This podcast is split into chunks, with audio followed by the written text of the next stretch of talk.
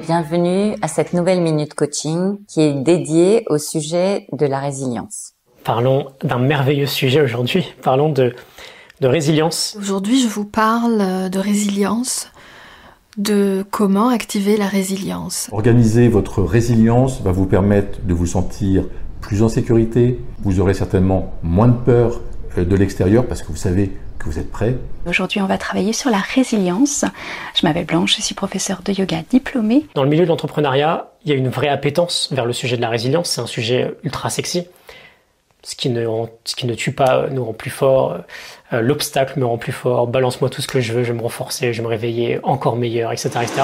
Bonjour à tous et à toutes, j'espère que vous allez bien. Et si ça n'est pas le cas, je vous souhaite sincèrement de pouvoir, de savoir, puiser en vous l'énergie qui vous permettra de faire face eh bien, aux grandes épreuves qui jalonnent votre existence. En un mot, je vous souhaite sincèrement de ne jamais douter de vos capacités à rester et à être une personnalité éminemment résiliente, ce que vous êtes d'ores et déjà, j'en suis convaincu.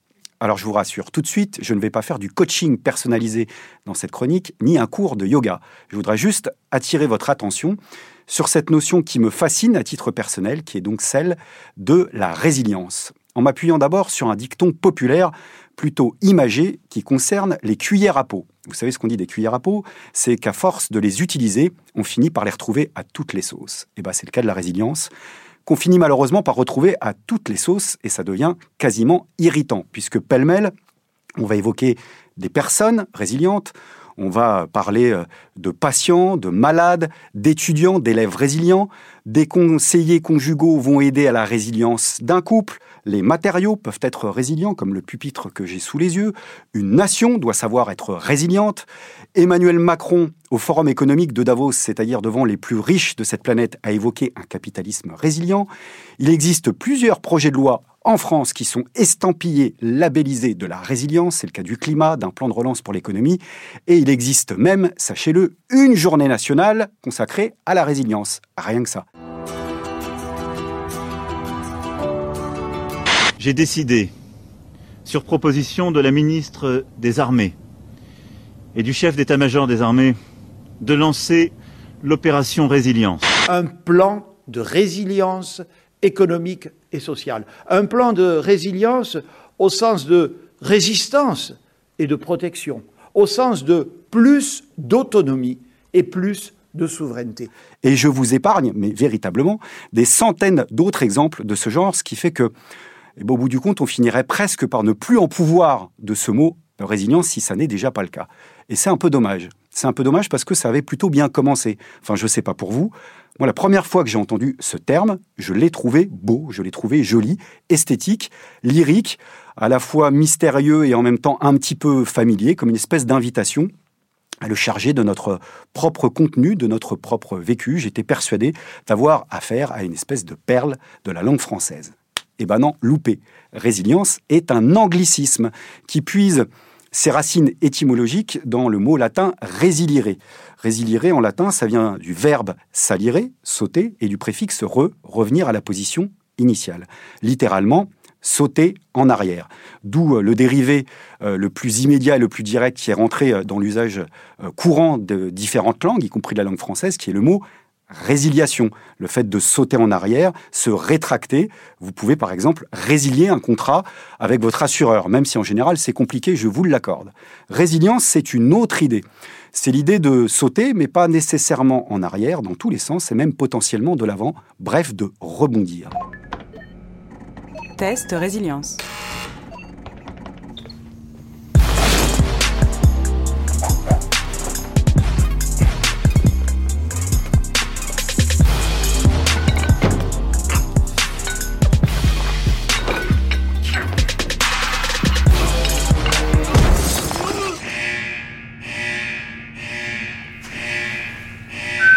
Résilience terminée. La résilience de la matière Pultex et sa capacité à reprendre sa forme pour un soutien durable et une meilleure qualité de sommeil. Pultex.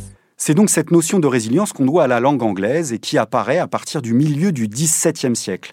En 1624, on a un philosophe anglais qui s'appelle Francis Bacon et qui utilise ce terme alors qu'il étudie le mouvement de propagation des sons sur les surfaces, d'un point de vue acoustique, c'est-à-dire l'aptitude de ces sons à rebondir en avant, en arrière, et à se mouvoir de cette manière-là.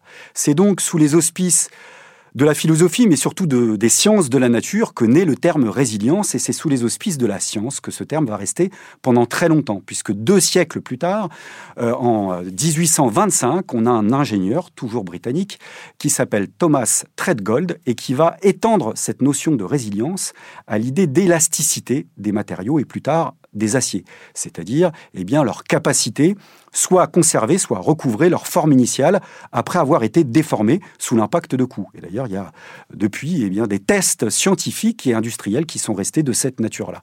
C'est donc par cette filière scientifique que résilience, bien plus tard, semble-t-il à partir des années 1900, va finir par rentrer, mais timidement, dans la langue française. Quant à la dimension psychique, celle que j'évoquais un petit peu au début de ma chronique, il y a une première pierre qui va être posée à l'édifice dès la fin du XVIIe siècle avec un philosophe britannique, toujours, qui s'appelle Thomas More, et qui évoque la nécessaire résilience ou la possible résilience face aux épreuves de la misère ou du péché. Et pour lui, la résilience, c'est l'idée d'une libération de l'âme vis-à-vis du corps. Donc c'est important parce qu'on a déjà cette caractéristique comme ça extrêmement intime de l'idée de résilience. Ça veut dire qu'à ce moment-là, euh, le sentier est déjà balisé pour des travaux qui vont intervenir beaucoup plus tard, en particulier au XXe siècle, qui sont des travaux liés à la psychologie, à la psychiatrie, à la psychanalyse, et qui vont se concentrer sur les deux grands traumatismes collectifs de ce siècle, à savoir la première et la Seconde Guerre mondiale. Et le traumatisme parmi les traumatismes étant évidemment l'enfer des camps d'extermination. Des travaux qui vont euh, eh se pencher sur le sort des victimes de ces guerres, euh, à la fois les soldats, mais aussi les civils, les hommes, les femmes, et en particulier les enfants, qui, euh, dans leur étude, vont être pour beaucoup dans la suite de cette terminologie. Alors, il existe une polémique voire plusieurs, quant à la paternité exacte du concept de résilience en psychologie. Je, vous en ferai grâce, je laisse cette discussion aux experts, mais on a par exemple, dès 1942, une psychologue anglaise qui s'appelle Mildred Scoville et qui évoque la grande capacité de résilience des enfants face à des épreuves qui mettent pourtant en péril leur propre vie. Donc là, on a déjà cette, cette idée d'aller puiser au plus profond de son âme pour trouver la force qui vous permettra de continuer à bâtir votre propre existence. Et c'est cette notion, en fait, qui va être portée au goût du public, qui va être popularisée en France à partir des années 1990 en particulier, par un psychiatre qui est également écrivain, une figure assez médiatisée que vous connaissez probablement au moins de nom et qui s'appelle Boris Cyrulnik. Alors il y a deux mots très importants qui sont euh, la, résilience, c'est ça euh, Qui est en fait le ressort, non C'est ça Vous pouvez expliquer un petit peu le concept de résilience C'est un mot français qui veut dire qu'un organisme tient le coup malgré les pressions du milieu et malgré les coups du sort. Il reste stable, il peut même rebondir, il peut même reprendre vie et reprendre son cours évolutif. Et pour lui, eh bien, la résilience, c'est ce terme qui peut permettre de comprendre différemment, écrit-il, le mystère de ceux qui s'en sont sortis, c'est-à-dire de leur capacité à continuer à vivre, à se développer en dépit de l'adversité. Et il a même une très jolie formule. Il dit la résilience, eh c'est l'art de naviguer dans des torrents donc par nature forcément tumultueux. Et là, j'imagine qu'on y voit tous et toutes une sorte d'invitation à ne jamais euh, se résigner, à ne jamais baisser les bras, à cesser de se dévaloriser, bref, de continuer à croire en ses propres forces intérieures, ce qui est déjà une forme de dissidence parfois avec l'ordre existant, tant nous évoluons tous et toutes dans une société qui nous pousse à croire qu'on n'est rien ou alors en tous les cas pas grand-chose. Donc là, on a euh, une résilience qui peut parfaitement se combiner à l'idée de résistance, un espèce de point d'appui pour l'épanouissement individuel, mais pas dans un sens égoïste, mais dans un sens solidaire. Jusqu'à présent, tout va bien, vous me direz. Mais tout va basculer à partir du moment où la pensée dominante va chercher à instrumentaliser cette notion pour la floquer sous son propre drapeau, pour son propre service, c'est-à-dire précisément au service de la domination, avec une déclinaison de la résilience à la fois individuelle et en même temps collective. Individuelle, précisément par l'individualisation à l'extrême qui nous est réclamée au nom de la résilience dans notre rapport à la marche du monde, en gros. C'est-à-dire que on va nous suggérer, d'un côté, euh, d'éviter de trop chercher à comprendre le fonctionnement global du monde. En revanche, on va nous sommer de réagir à titre tout à fait personnel, une espèce de psychologisation euh, à l'ultime, à l'extrême des problèmes politiques. Nous sommes donc spectateurs des grands événements auxquels a priori nous ne pouvons rien. Nous ne sommes acteurs de strictement euh, aucun d'entre eux, ni au niveau social, ni au niveau politique, ni au niveau économique, ni les guerres, ni les catastrophes climatiques. En revanche, ce qu'on exige de nous, c'est notre capacité à encaisser les coups, comme les matériaux, comme les aciers. Autour de vous, soldats, marins, aviateurs, autour du personnel médical, autour des forces de sécurité, autour de tous ceux qui ont mis leur force, leurs compétences, leur humanité dans cette bataille contre le virus. Cette cérémonie sera le symbole de l'engagement de toute une nation. Elle sera aussi le symbole de notre résilience et de la capacité des Français à affronter les épreuves en étant unis et solidaires à l'exemple de cette solidarité d'armes qui vous lie indéfectiblement lorsque vous êtes en opération.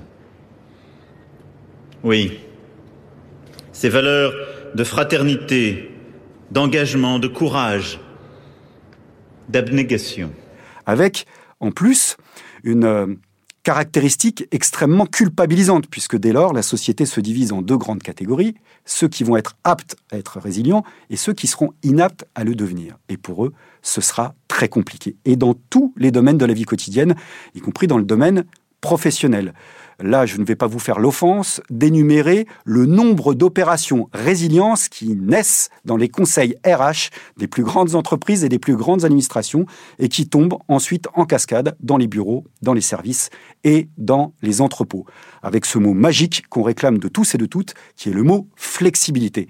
Comprenez votre capacité à vous fondre dans le décor des grands bouleversements qui ont lieu dans l'entreprise, c'est-à-dire bien entendu les restructurations, les suppressions de postes, l'augmentation des objectifs commerciaux et en termes de productivité également, voire aussi savoir s'acclimater à quelque chose qui serait soi-disant inéluctable, le mal-être au travail, voire la souffrance au travail résilience qu'on exige aussi maintenant à Pôle Emploi en rendant les chômeurs responsables de leur propre chômage.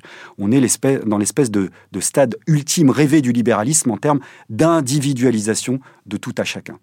Quant à la déclinaison, et je terminerai là-dessus, collective de la résilience, eh bien, c'est lorsque les pouvoirs politiques cherchent à puiser dans la psychologie, cherchent à puiser dans les neurosciences, dans les études comportementales et même une partie du marketing pour chercher, eh bien, à théoriser l'idée qu'on pourrait aujourd'hui changer le comportement des individus dans le but d'asseoir la domination libérale. Cette théorie porte un nom, on appelle ça l'économie comportementale ou alors le paternalisme libertarien rien que ça, qui part du présupposé que nous sommes irrationnels et qu'il faut donc que les pouvoirs nous aident à trouver la bonne marche à suivre, qu'elles nous indiquent un petit peu la signalisation pour y arriver, qu'elles nous poussent un petit peu pour le faire, qu'elles nous donnent un coup de pouce pour le faire. Coup de pouce en anglais, ça s'appelle nudge. Et nudge, sachez-le, est une méthode de marketing qui fait florès depuis des années et des années. Pour comprendre ce qu'est le nudge en marketing, je suis désolé, je vais d'abord m'adresser au public masculin. Le nudge en marketing, c'est la mouche cible dans un urinoir public. J'espère que vous l'avez déjà au moins remarqué une fois au cours de votre existence, cette mouche qui est dessinée tout au fond d'un urinoir pour vous indiquer la marche à suivre, messieurs, et ne pas vous tromper. C'est une méthode marketing qui est culée, qui a fonctionné, puisqu'elle s'est traduite par de nombreuses économies en termes de nettoyage, comme quoi il n'y a pas de fumée sans feu. Cette fois-ci, je m'adresse à tous. C'est aussi, par exemple, le nudge, eh bien, ces touches de piano que vous avez peut-être vu dessiner sur euh, des marches d'escalier dans une gare pour vous indiquer la marche à suivre c'est euh, un cendrier qui va être customisé de telle manière pour euh, indiquer aux fumeurs de ne pas mettre son mégot par terre.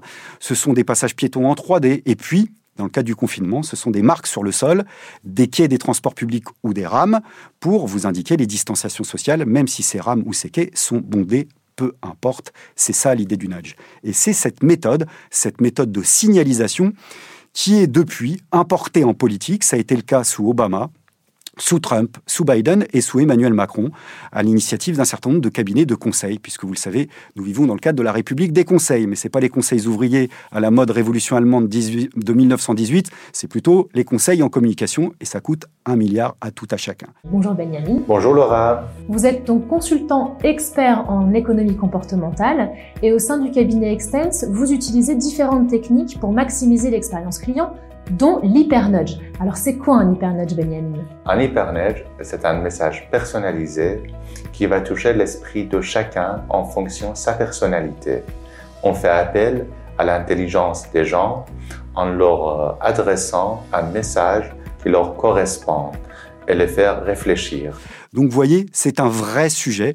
L'idée finalement, et c'est là où on peut quasiment trembler, c'est quasiment orwellien, l'idée qu'on pourrait peut-être avoir ce type de politique de changement de comportement au service de la consommation, au service de la marchandisation du monde, au service d'un ordre sécuritaire, potentiellement totalitaire et xénophobe, c'est là où ça nous fait frémir. Et c'est là où le cours autoritaire des événements peut parfois se joindre à l'illusion qu'on pourra arriver à une forme de soumission avec notre propre autorisation. Il y a une essayiste et également écrivaine qui s'appelle Evelyne Pieyet et qui parle dans un article que je vous recommande à ce sujet, euh, qui est paru au Monde diplomatique et que vous pouvez vous procurer. La résilience est partout, la résistance sera nulle part. À nous de faire démentir cette équation. Le combat continue. Prenez soin de vous.